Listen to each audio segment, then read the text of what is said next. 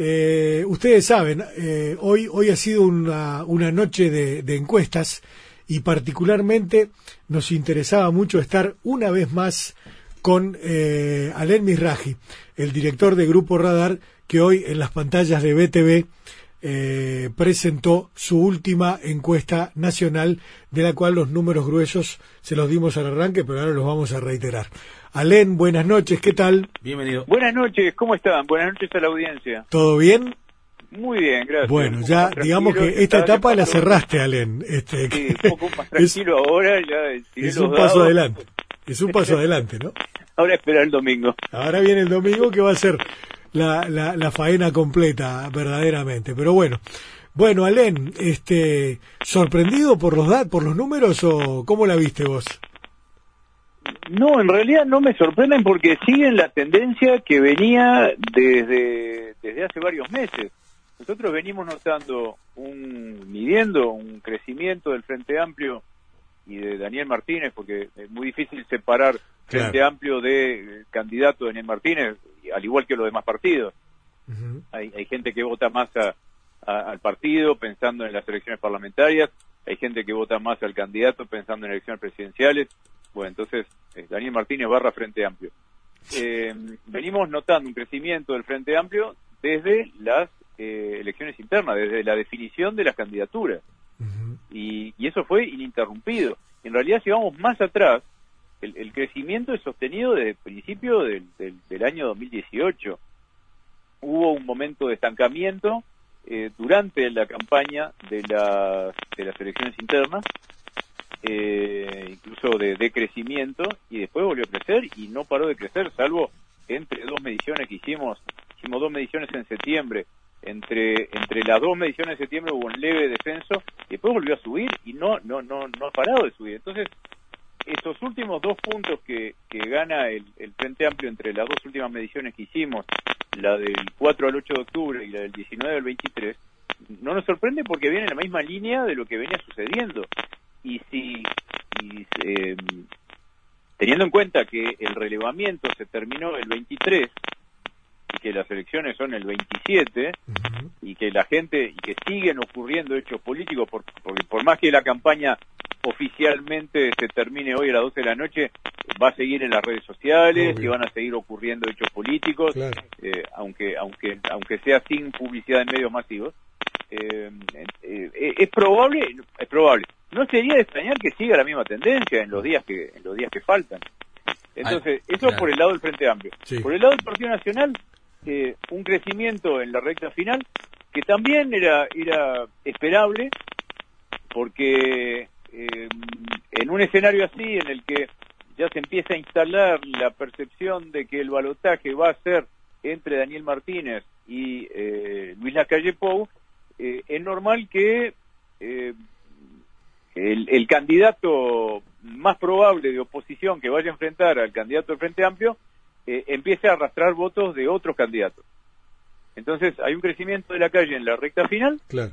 Y, bueno, lo que sí nos llamó un poco la atención fue eh, la caída de dos puntos casi de Manini, ah, Manini, en las dos últimas semanas. Sí.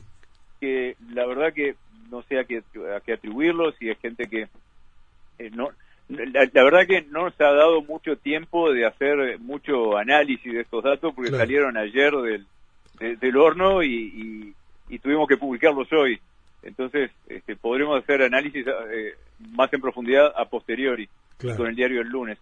Eh, pero, no sé, quizá gente que pasó a, a, a la calle, quizá parcialmente a la calle, parcialmente, no sé, a otros candidatos.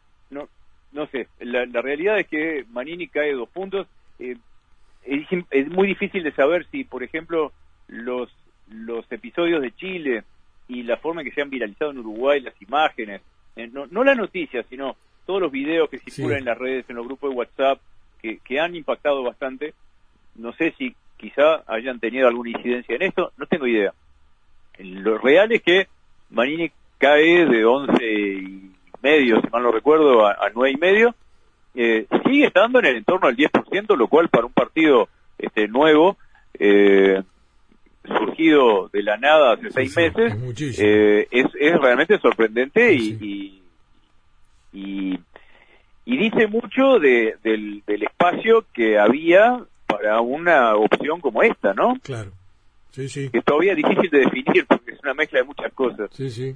Eh, y así que eso, no, no, no salvo esta última, eh, esta última caída de, de Manini que mencionaba, no vemos grandes sorpresas en la recta Alén, eh, en base a este crecimiento eh, firme y, continuo eh, de algún punto o dos, o hasta hemos visto que, más de dos, pero es, es poco probable, quizás es precipitado decirlo, o no está en los planes de nadie, es excesivamente exitista, o es poco inteligente con solo pensarlo, pero una victoria en primera vuelta sería que ¿En, qué, ¿En, qué, hipótesis entraría? ¿Ninguna?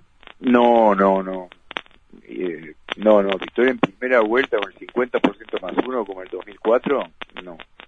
Lo veo extremadamente improbable, salvo cataclismo. No, el Frente Amplio debería este, recuperar siete puntos más y, y ganar dos puntos, más de dos puntos sobre su su propia votación del 2014, o sea, debería retener a todos sus votantes de 2014 y además ganar 2.2% más del electorado que en 2014. Lo veo poco probable después de, después de tres periodos de gobierno. Sí, sí. Tres periodos de gobierno eh, es, sinónimo de desgaste de gobierno y... Desgaste y, y además, bueno, de muchos... Eh, muchos votantes de votantes de toda la vida del Frente Amplio desconformes por izquierda por derecha, ¿no? de una realidad que hace dos meses eh, ni siquiera era pensable esta que estamos viviendo ahora. Eh, insisto, a nosotros nos viene dando más del 40% desde hace un par de meses. O sea, para nosotros no era un escenario impensable. Yo, sinceramente, eh, nunca creí que el Frente Amplio pudiera, nunca creí realmente que el Frente Amplio pudiera este, terminar la, eh, llegar a la primera vuelta con, con, menos del 40%. Eh, hipótesis me parecía extremadamente remota. Entonces, insisto, yo hablo por, por, nuestros datos. Sí, claro, Capaz que estoy, capaz que el domingo la, realidad me da una tremenda, pero eh, eso es lo que lo que veníamos viendo y esa era mi percepción. Claro. Bueno, Aler, entonces, los datos gruesos son eh, si la elección fuera este próximo, siendo la elección este próximo domingo, este próximo eh, domingo. porque va a ser, este, efectivamente, eh, Daniel Martínez y el Frente Amplio 43%, el Partido Nacional con la calle Pou 24,2%, Ernesto Talvi del Partido Colorado 15,5%, también una pequeña caída en el Partido Colorado, ¿no? Sí, menos 0,5, sí, efectivamente. Eh, Guido Manini Ríos de Cabildo Abierto 9,4%, después Peri con 1,2%. Mirá, este, el ingeniero Vega probablemente sea un diputado también en la, en la próxima en la próxima legislatura, ¿no? Sí, sí, es posible. Y ahí hay un fenómeno interesante. Eh, si, si, querés, termina, termina de leer los números y después hago un par de eh, comentarios. El Partido Independiente 1%, este, o sea, eh, bueno, mantendrá un diputado, capaz que dos, si tiene un poco de suerte, pero está, está, está muy flojo el Partido Independiente. Gustavo Salle, 0,8%. Estos son los que probablemente no entren en el Parlamento, ¿no? Gustavo Salle, la Unidad Popular, eh, Edgardo Novik, Goldman del Partido Digital y Fernández del Partido de los Trabajadores 0,1%, todos menos de 1% efectivamente, ¿no? Este, esa es la lista completa. Exacto. Y hay un, punto interesante a tener en cuenta que es el siguiente. Em, la distribución de bancas en el Parlamento eh, es proporcional a la cantidad de votos que obtiene cada partido sobre el total de votos válidos, o sea, descontando los votos en blanco y anulado. ¿Qué quiere decir? Que no se necesita el 50% más uno de los votos para obtener la mayoría en el Parlamento. Claro.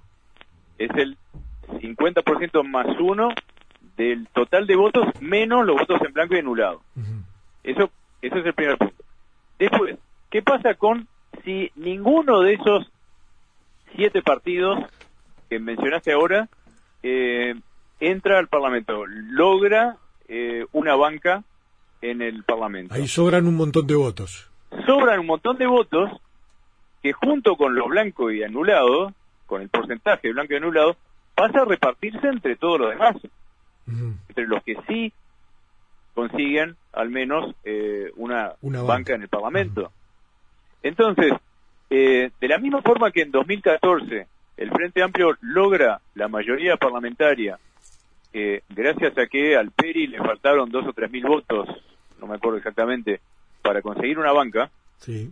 y esa, esa, banca se la llevó el Frente Amplio por esta forma de distribución de las bancas. Sí. Entonces, esta vez, al haber más partidos pequeños, eh, si en un extremo ninguno logra una representación parlamentaria, si ni el Partido Independiente, ni Novik, ni Salle, ni, ni Popular, ni nadie consigue una, una banca. Bueno, vamos a ver, entre eso y eh, los votos en blanco y anulado puede haber 7% de votos eh, para repartir, entre comillas, entre todos los demás. Lo cual hace que la mayoría parlamentaria pueda conseguirse con 46 y algo. Claro. Entonces es, es, curioso, ¿no? Pero eso es lo que hace el, la forma de, de, distribución de banca que existe desde el año 25. Sí, claro, claro. O sea que puede de repente eh, eh, no, no ganar la presidencia siendo necesaria la segunda vuelta, pero de repente por los restos obtener la mayoría parlamentaria este que eventualmente le podría servir si ganara la presidencia en el balotaje. Eh, claro, y no olvidemos también que el, quien gana la presidencia también tiene el senador 31, que es el vicepresidente de la República. Lógico, sí, sí, sí, sí. Entonces es un escenario más complejo, es el escenario más complejo que he vivido mucho desde, desde mi primera este, elección como, como investigador de opinión pública en el año 99. ¿Podría darse una presidencia de oposición y una mayoría parlamentaria de frente de repente. Eh, la verdad que hoy creo que todo es posible porque todo va tan todo va tan rápido y, los cualquier hecho político lo, hemos visto ahora les voy a contar un ejemplo. Sí. cualquier hecho político mueve la aguja aunque sea de algunos miles de votos. Para un lado para el otro a veces los efectos se neutralizan y un hecho político provoca que no, 10 votantes vayan para allá y 10 votantes vayan de allá para acá y entonces el efecto se, neutraliza y, el saldo es cero, pero a veces este, el saldo no es cero y hay más gente que entra que gente que sale o más gente que sale que gente que entra. Para darles un ejemplo, cuando el debate presidencial entre la calle y, Martínez, eh, nosotros hicimos una encuesta enseguida después encuesta de intención de voto y, y entonces aprovechamos para preguntar si primero había mirado el encuestado si había mirado el debate y en caso afirmativo si ese si el haber mirado el debate lo había hecho cambiar de opinión de, lo, había hecho cambiar de intención de voto o le había hecho tomar una decisión de voto si no la tenía antes. Y, en caso afirmativo de, de quién hacia quién. ¿Ah?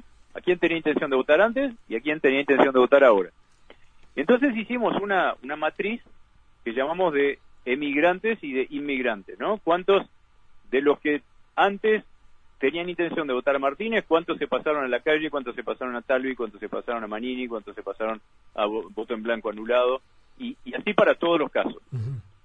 y, y, era muy interesante ver cómo el, había una cierta cantidad de gente que había cambiado de intención de voto debido al o gracias al debate.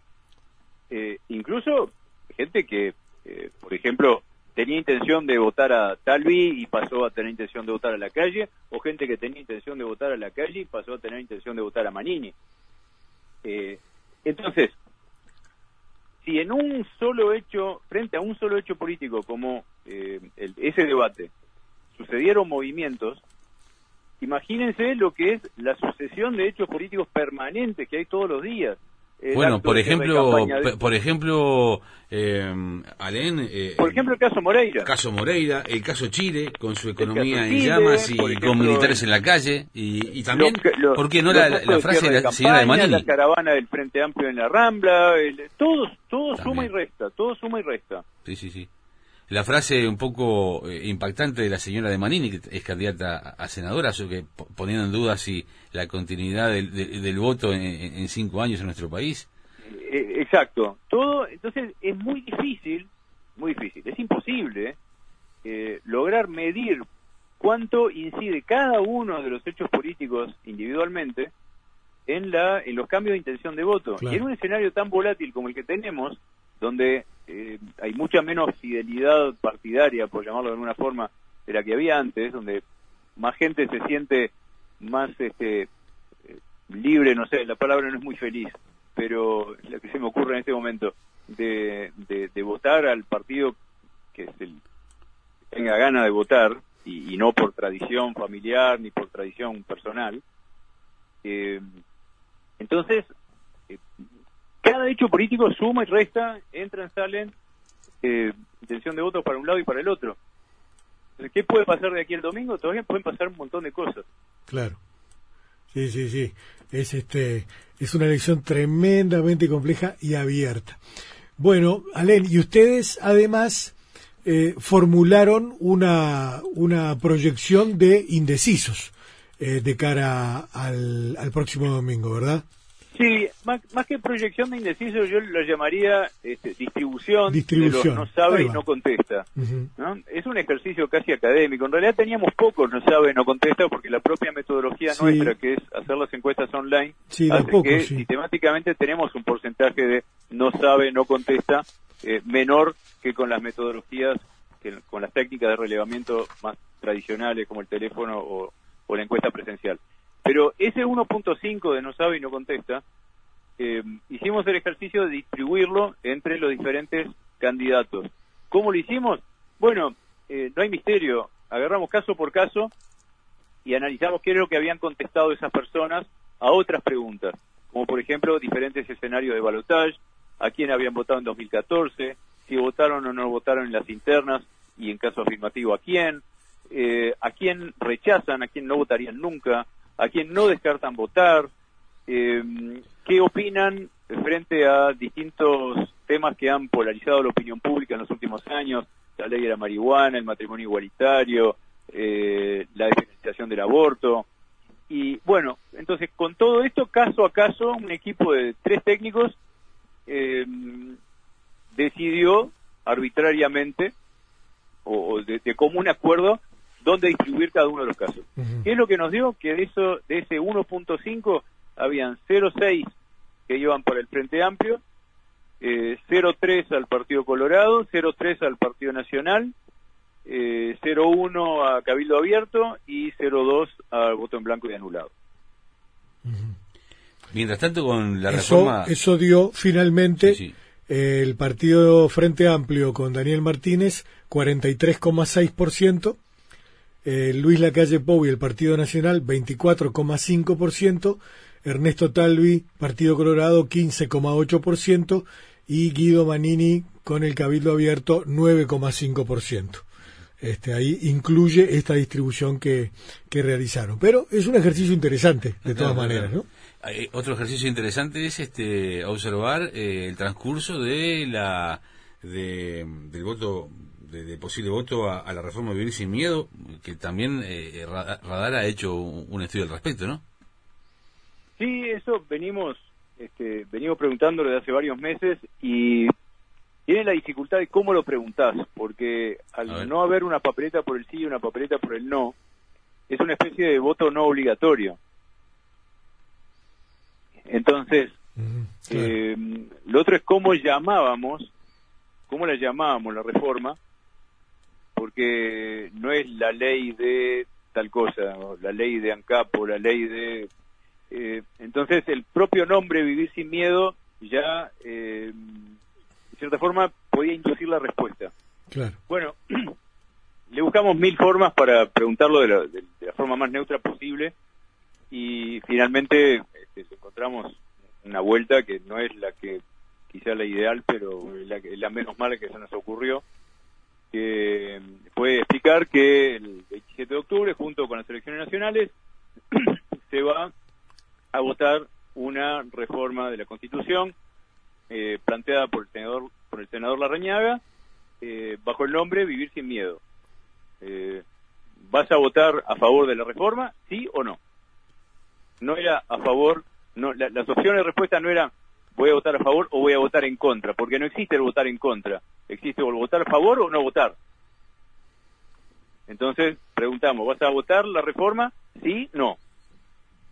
O no sé.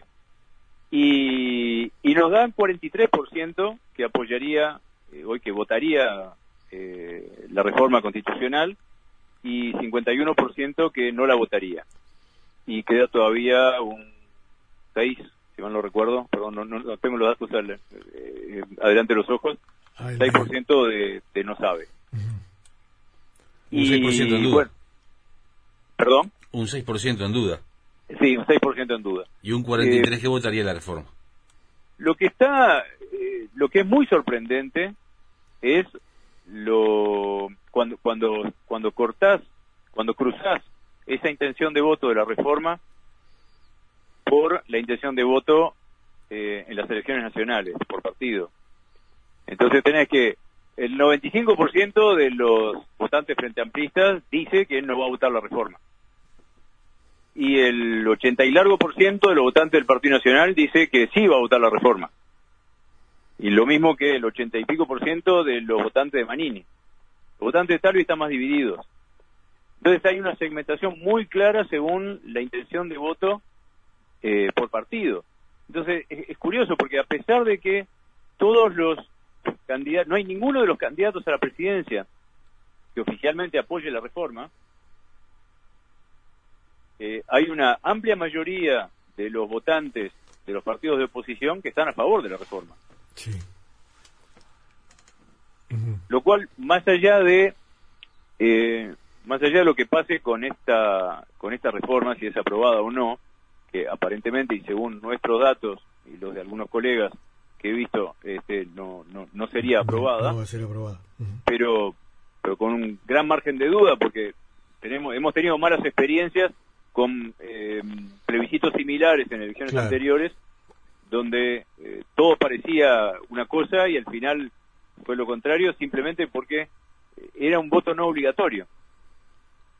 Eh, pero decía que más allá de lo que vaya a suceder con esta reforma, si es aprobada o no, lo que lo que indica esto, lo, lo que la, duda que me viene eh, frente a este hecho de que no hay ninguno de los candidatos que apoye la reforma y sin embargo hay una gran cantidad de sus propios votantes que sí la apoyan, es que qué va a pasar cuando queden dos candidatos mano a mano en el balotaje y los eh, candidatos que no estén en la contienda, que no estén en el balotaje, llamen a sus votantes a votar a fulano o a mengano. ¿Los votantes van a hacer lo que dice el candidato? No necesariamente, ¿no? Eh, es, eh, por eso que hacer hoy una sumatoria simple de los de la intención de voto de los partidos de oposición para compararla con la intención de voto del Frente Amplio y decir, Eh, ah, en segunda vuelta gana la oposición o gana el Frente Amplio, eh, es demasiado simplista. Claro, yo justamente te iba a plantear eso, Alem, sin perjuicio de si hay algún otro tema todavía, ¿no? Si vos sumás hoy el, el, último resultado que vimos, ¿no? El que, el que incluye la, la, eh, el reparto de los no sabe, no contesta, este, el Partido Nacional, más el Partido Colorado, más Cabildo Abierto superan por cinco puntos y fracción al, Frente Amplio. Mi pregunta era, ¿el Frente puede superar esa diferencia en la perspectiva de noviembre? Y me imagino que sí, ¿no? Eh, la respuesta es no sé. La respuesta es no sé, porque eh, es más, nosotros venimos midiendo eh, la intención de voto en los distintos escenarios de balotaje. Pues, sería muy tonto de, de, nuestra parte no hacerlo. Ajá pero pero no lo no lo hemos publicado porque hasta me parece casi absurdo eh, teniendo en cuenta que hay mucha gente que está contestando una intención de voto para la segunda vuelta suponiendo que el resultado de la primera vuelta va a ser X, Y, Z o T y el domingo de noche con el resultado de las elecciones a la vista eh, esa intención de voto para el balotaje puede llegar a cambiar. Claro. Es más, hay gente que va a cambiar de intención de voto para el balotaje. Entonces, eh, yo creo que el domingo de noche el balotaje es este, bajar y dar de nuevo las cartas. Otra vez, claro. Sí, sí. Claro. Empieza un proceso nuevo, naturalmente, con todo lo que eso implica, lógicamente, ¿no? Este, en un ambiente ya bastante volátil de por sí, eh, por otro lado, en este momento. Y además es un ambiente caldeado, ¿no? Caldeado, solo claro. mirar la- la- las redes sociales, que está bien, este, no, no son, No, claro, ahí no. muestran lo peor, sobre todo Twitter, ¿no? Sí, Muestran- claro, no, ahí, ahí es llamo la cloaca de las redes sociales. ¿Eh? Eh, pero pero es un, un- eh, más allá de los de los insultos si mirás cómo cómo ha, cómo ha ido en aumento el nivel de crispación y el nivel de agresividad de la gente en Twitter eh, es un fiel reflejo de lo que pasa en la en la, en la realidad. Eh, hay un nivel de agresividad importante y, y eso va a ir en aumento. La campaña de noviembre va a ser sangrienta. Sí, claro. Tengo yo tengo miedo a ver estoy diciéndolo con, con mucho temor porque tengo miedo de que se pierda este, algunas eh, históricas normas de convivencia republicana que tenemos los uruguayos Sí, sí. En, en- base a, a qué elementos, por ejemplo? Eh, no te entendí la pregunta No, no, eh, ese miedo eh, basado en qué, en qué cosas, por ejemplo. en las cosas que leo en las redes sociales Ah, claro, en los claro. análisis nosotros venimos haciendo sistemáticamente desde, desde mediados del año pasado eh, un análisis cualitativo de lo que se dice en las redes sociales sobre distintos candidatos. ¿no? O sea, el análisis cualitativo lo hace una psicóloga especializada que eh, analiza eso como si fuera una discusión de grupo en tiempo real y en forma continua. Eh, y el análisis se trata de, bueno, ¿qué, qué es lo que la gente está queriendo decir atrás de las palabras? Ujú. ¿Qué es lo que la gente está queriendo expresar? Y, y lo que y lo que se está expresando en las redes sociales es eh, frustración, miedo, eh, eh, duda eh, y, y sobre todo este, desencanto. Eh, no, no, no, la- lo- los candidatos no han, no han sabido capitalizar eso y no han sabido eh, enamorar a, la, a la ciudadanía. Sí, sí. Y eso es bastante notorio. Sí, yo espero, Alen, que bueno, que, que esos eh, esas impresiones o esa, esas comprobaciones que ustedes, los equipos técnicos han hecho, no se ratifiquen en la realidad y no tengamos que lamentar ningún Claro. ningún episodio Y- feo, ¿no? Y, que el- Este, eh, y claro, y que el enamoramiento, la estrategia de enamoramiento pase por, Por eh, lado, más claro. ideas, este, eh, algunas innovadoras o que sorprendan, o la revelación de nuevos eh, ministros, nuevos posibles ministros en casos de ser gobierno eh, X candidato. Pero habrá que ver. por ese lado. Sí, este, ojalá esto solo quede en las redes sociales y Sí. no y no pase al, al, Sí. al mundo real. Vos sabés que yo creo que sí, las redes tienen además un, un, un mecanismo de retroalimentación permanente que se genera Y muy perverso. el tema ¿eh? del anonimato sumado al tema de eh, de repente de- del hecho de simplemente estar atrás de un teclado viste que no, no, no ves la, la, la otra persona eso genera eh, todo tipo de cosas creo que en la calle es distinto ¿no? Sí, me, sí. me da la impresión a mí ¿no? Pero- En, en redes, por lo menos, el, el decir es bastante agresivo de vez en cuando. Sí, este, sí, hay gente muy zarpada, sin, sí, sin, sí. sin duda. Este, pero bueno, bueno, Alen, te agradecemos muchísimo por todo este rato, por la información y por la charla. claro. Este, bueno, hablamos el domingo, ¿te parece? Bueno, con todo gusto. Dale. Y, la, y, y después la semana entrante para ya encararnos hacia, encarar hacia noviembre, ¿no? Eh, que, que va a ser otra faena completa, sin lugar a dudas, ¿no? sí, sí, efectivamente. Va a ser otro otro otro partido. Otro viaje. Gracias, Alen. Un abrazo para vos. Sí. Estamos en contacto, ¿sí? Que ande muy bien. Dale, igualmente. Igualmente, buena jornada.